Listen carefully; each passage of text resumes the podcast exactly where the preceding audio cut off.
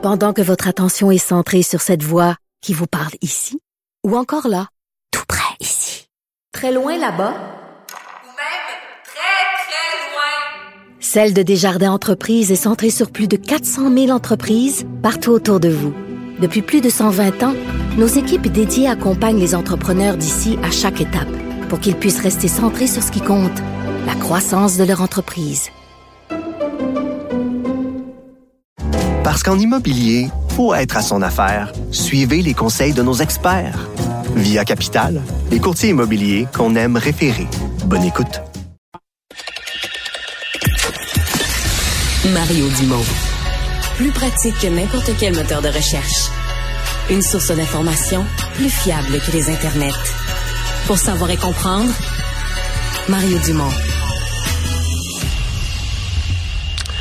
Eh bien, c'était euh, grande euh, réjouissance d'une certaine façon aujourd'hui euh, sur la côte nord. François Legault qui a procédé à l'inauguration du, du de l'ensemble du complexe. C'est quatre quatre centrales avec chacune leur réservoir. la Romaine 1, 2, 3 et 4. Et il avait amené, il avait invité l'ancien premier ministre Jean Charest, qui est celui qui avait lancé le, le, projet, qui a pas toujours été un grand adepte du développement hydroélectrique, mais qui s'est converti une fois premier ministre. Et ensuite de ça, ben, on avait sur place des communautés autochtones, des représentants des travailleurs, des gens d'Hydro-Québec, Michael Sebia. Euh, J'allais dire journée de réjouissance, pas pour tout le monde. Il y a des gens qui ont jamais été pour euh, ce projet de la Romaine euh, et qui sont évidemment déjà contre tout futur projet que le gouvernement du Québec pourrait avoir pour harnacher d'autres rivières. André Bélanger est directeur général de la Fondation Rivière. Bonjour, Monsieur Bélanger. Bonjour, Monsieur Dumont. Pour prendre le langage des rivières, vous êtes à contre-courant aujourd'hui, là? Ben pas vraiment. Là où ce que euh, ce qu'on disait il y a quelques années sur la romaine est encore vrai aujourd'hui. C'est-à-dire? C'est pas parce qu'on a un barrage. Écoutez, euh, le défi des barrages, c'est nous, nous on dit pas que le, le passif. Euh, on a un actif en barrage au Québec qui est extraordinaire. Euh, la manique, euh, la grande. Ce qu'on dit depuis le début, c'est que cet actif-là, on l'exploite pas suffisamment, on l'exploite pas intelligemment pour en tirer tout le potentiel d'énergie euh, qu'on peut en tirer. Et tant qu'on fonctionne avec la construction de nouveaux barrages, c'est de mettre, c'est une course en avant pour dire on va produire mal et plus comme on l'a fait depuis depuis 40 ans. Je m'explique. Monsieur Legault, quand il dit que l'énergie éolienne, c'est intermittent, c'est faux. Ce n'est pas intermittent, c'est variable. 40% de l'énergie qui est produite en Espagne est produite avec de l'énergie éolienne. Il n'y a pas de panne d'électricité en Espagne là, quand il n'y a pas de vent, parce que ça n'existe pas, statistiquement parlant, qu'un pays en entier n'ait pas, qu'il pas de vent sur l'ensemble. Quand on regarde une pale d'éolienne, elle arrête de tourner de temps en temps, il y a un taux d'efficacité d'à peu près 40% dans l'éolienne. Mais quand on regarde un barrage, tu as un taux d'efficacité aussi de 60% parce qu'il faut que tu le fermes, il faut que tu l'entretiennes. Donc, c'est pas euh, c'est pas une garantie absolue euh, de production complète, les barrages hydroélectriques. non, mais c'est pas c'est pas, les mêmes c'est pas les mêmes quantités d'énergie. Pardon? C'est pas les mêmes quantités d'énergie qu'une éolienne. Là. Si on voulait placer des éoliennes pour faire ce, pour faire LG2, je veux dire, euh, dans le sud du Québec, là, il, resterait plus, euh, il y, en aurait partout dans les cours de tout le monde, là.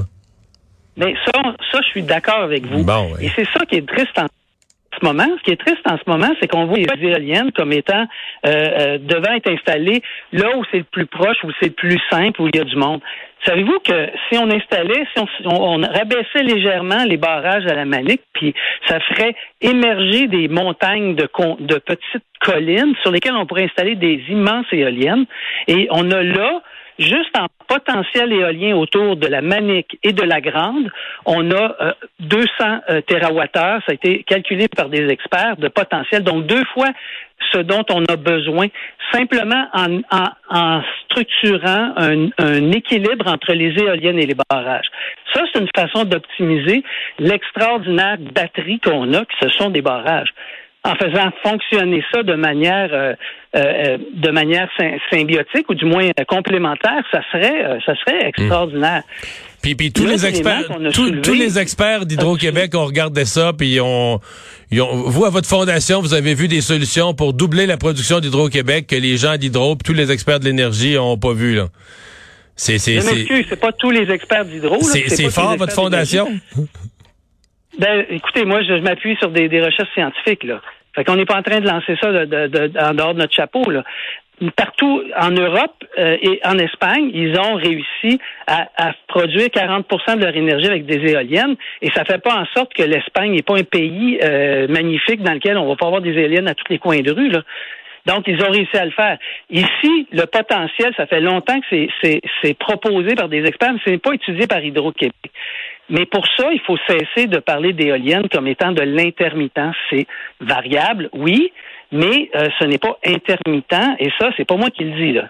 Ça, c'est l'énergie éolienne est l'énergie la plus euh, qui a connu la plus forte croissance à travers le monde dans les dernières années, et la construction de barrages est en déclin. Un deuxième point dont on parle peu, euh, la romaine, ça a coûté cher. la production, la quantité d'énergie, ce que ça coûte produire les énergies d'éolienne, de, de la romaine, pardon, c'est autour de 8 cents de kilowattheure le prix que Nordvolt va payer là, est quelque part autour de 5,2 cents de kilowattheure. Avec un déficit. Pourquoi? Pourquoi on, vend cette énergie-là moins cher que ce qu'elle nous coûte à produire? Les barrages, c'est plus cher que l'énergie éolienne. J'espère que vous n'êtes pas, sérieux. Là, J'espère que vous n'êtes pas sérieux. Tous les appels d'offres d'énergie éolienne étaient très en haut des coûts des barrages, mais très en haut. Là. Pas du tout, pas du tout. Le dernier appel d'offres, le, coût moyen s'est établi à 6,1 cents le kilowattheure. Le dernier appel d'offres, 6,1 sous. Et là, le, barrage de la Romaine, avant qu'Hydro-Québec change ses calculs, c'était 8 8 hmm. points, à peu près autour de entre 8 8,6 et, 10 cents le kilowattheure. Mais là, Hydro-Québec a décidé que les barrages, maintenant, on les amortissait sur 100 ans. Franchement, 100 ans. Tous nos barrages ont 50 ans présentement, puis Hein, il, nécessite des investissements pour l'emploi. Bon, on a euh, semble avoir perdu, euh, je sais pas pourquoi, la communication avec Monsieur euh, Bélanger. On va essayer de rétablir ça immédiatement. Euh, est-ce qu'on est en train de, le rappeler?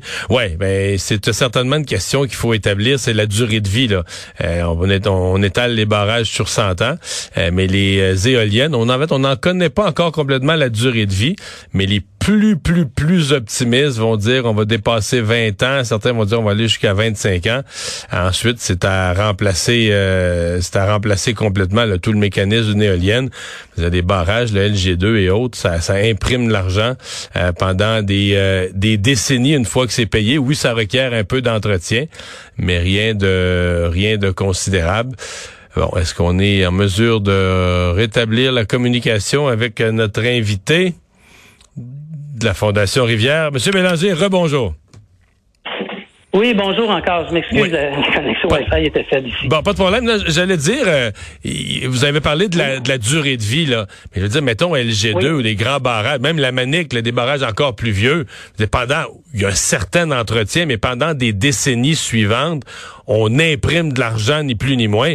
C'est pas le cas avec l'éolien, qui est compliqué à installer une par une, mais après ça, euh, c'est de l'entretien. Les plus optimistes, dépendamment de la météo, disent, ouais, si tu peux faire 20 ans, peut-être dépasser un peu 20 ans avec ça, on n'a pas le même genre de durée de vie. Euh, ben, en termes de, c'est pas tant la durée de vie qui est importante euh, que les coûts d'entretien et les coûts de construction. Là.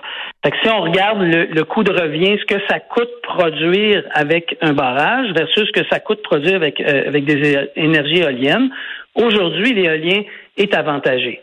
L'avantage des barrages, c'est d'avoir une capacité de batterie, d'entreposage d'énergie que tu n'as pas avec des éoliennes. Mais ça, au Québec, notre capacité d'entreposage est d'à peu près 200 TWh. En gros, là, on, cesse de... Euh, il n'y a pas de pluie, il n'y a pas une goutte de pluie pendant un an au complet et on a assez d'électricité pour s'alimenter euh, généreusement pendant toute l'année qui suit. Et, et ça, c'est c'est extraordinaire. C'est un potentiel. Puis je suis pas en train de cracher sur la baie James, au contraire. Là, ce qu'on ce qu'on reprochait de la romaine à l'époque, c'est de dire ben là, sert à produire l'électricité qui va être exportée, puis ça va nous ça ne ça sera pas rentable. Aujourd'hui, on arrive avec Ah ben oui, on en a besoin de cette électricité-là. Sauf qu'on dit pas ça, on dit pas aux citoyens que euh, la romaine, tous les nouveaux projets qui s'en viennent, ça va nous coûter plus cher. Petit les Catina, ce qu'ils essayent de faire avec la rivière qui est, près du Labrador, le projet, on ne connaît pas encore l'estimé que va en faire Hydro-Québec, mais euh, il y a une route de 150 km à construire pour se rendre jusque-là. Il y a des pylônes, il va avoir des, ça va être des coûts astronomiques. Là. On, les a toutes harnachées, les rivières qui étaient faciles et rentables à harnacher. Nous, notre point de vue, c'est de dire, ben maintenant, est-ce qu'on peut simplement optimiser tout ce qu'on a avant de continuer à courir de l'avant puis à détruire les milieux naturels alors qu'on peut très bien avoir, faire d'autres options que celles-là? Hmm. Donc vous, vous voulez euh, développement hydroélectrique pour vous, c'est euh, c'est terminé là? Oui. Le hmm. développement de nouveaux barrages, sur de la destruction de rivières avec de nouveaux barrages, c'est terminé. L'optimisation des barrages hydroélectriques avec le couplage avec l'éolienne, on ne fait que commencer, puis c'est par là qu'il faut passer. Hmm. Vous n'avez pas l'impression qu'il y a une part de pensée magique dans euh, le fait de bon, je crois que vous misez beaucoup sur l'éolienne, mais là on dit le Québec veut vendre de l'électricité au Massachusetts, vendre de l'électricité à New York, tout, tout, ça au nom des changements climatiques, que eux ils ont des moyens. Présentement, eux ils produisent de l'électricité avec des moyens beaucoup plus polluants. En parallèle, on se dit au Québec, nous on va, euh, écoutez, on va, on va, tout, tout, tout, tout électrifier, là, les transports, les transports en commun, les, les transports individuels, euh, les industries, le chauffage des bâtiments, on va tout électrifier. Et ça va en prendre de l'électricité puis en, quantité pour faire tout ça puis atteindre nos objectifs en matière de changement climatique? Oui, absolument. Vous savez que la ligne qu'ils sont en train de dresser entre Montréal et New York, c'est euh, c'est une, une occasion extraordinaire pour le Québec de servir de batterie du Nord-Est. Ce qui se produit euh, aux États-Unis, euh, leur source de production pour la décarbonation, c'est l'éolienne. Hein? C'est l'éolienne en haute mer. Donc, on parle d'éoliennes qui vont produire jusqu'à les immenses éoliennes aujourd'hui, ça va entre 10 et 15 mégawatts. Euh, c'est immense, là. C'est, c'est, la romaine, c'est 1500. Fait que vous en, t'en as 100 puis t'as couvert la romaine, là, en termes de, puissance. Et là, l'intérêt d'une ligne à haute tension, il faut comprendre que l'électricité, ça circule à la vitesse de la lumière et que c'est bidirectionnel.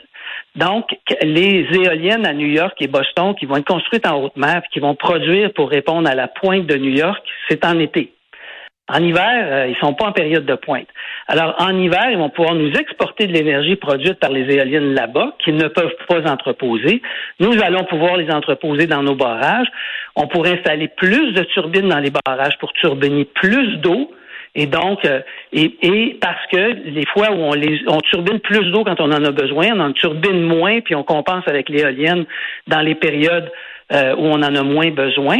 Et, et ça, c'est de la gestion intégrée de l'énergie, et c'est ce que les experts recommandent.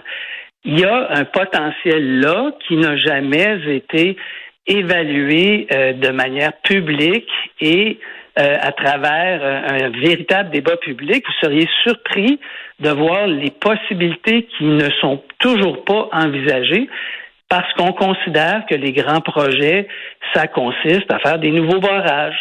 Nous, on dit les grands projets, c'est de prendre nos barrages existants et de les de les, les mettre sur les stéroïdes pour en faire des vrais centrale de, de, hmm. doubler, tripler leur capacité. C'est pas nécessairement en puissance, mais la, quantité d'énergie produite avec le couplage éolien, elle est phénoménale. Puis là-dessus, on a un avantage concurrentiel, il faudrait peut-être juste le regarder. Là. Euh, il va y avoir un débat certainement là-dessus. On dit qu'on va déposer en novembre, Monsieur Sebia va déposer le plan des besoins énergétiques. Après ça, il y aura un plan de production. Je présume que vous allez soumettre toutes ces suggestions. Euh, Michael Sebia est un homme de finance, un homme rationnel. Si vous arrivez avec des solutions plus efficaces, il les refusera sûrement pas. Ben certainement, certainement qu'on va être présent.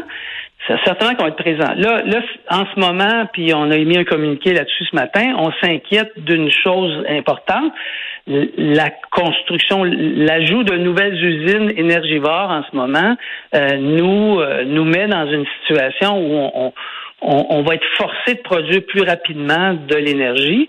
Euh, vous savez que Nordvolt, ça si, ça, si les phases 1 et 2 sont construites, ça consommerait l'équivalent du tiers de ce que la romaine peut produire. Là. Tu sais, je pense pas qu'on a compris à quel point 100 TWh, c'était beaucoup d'énergie.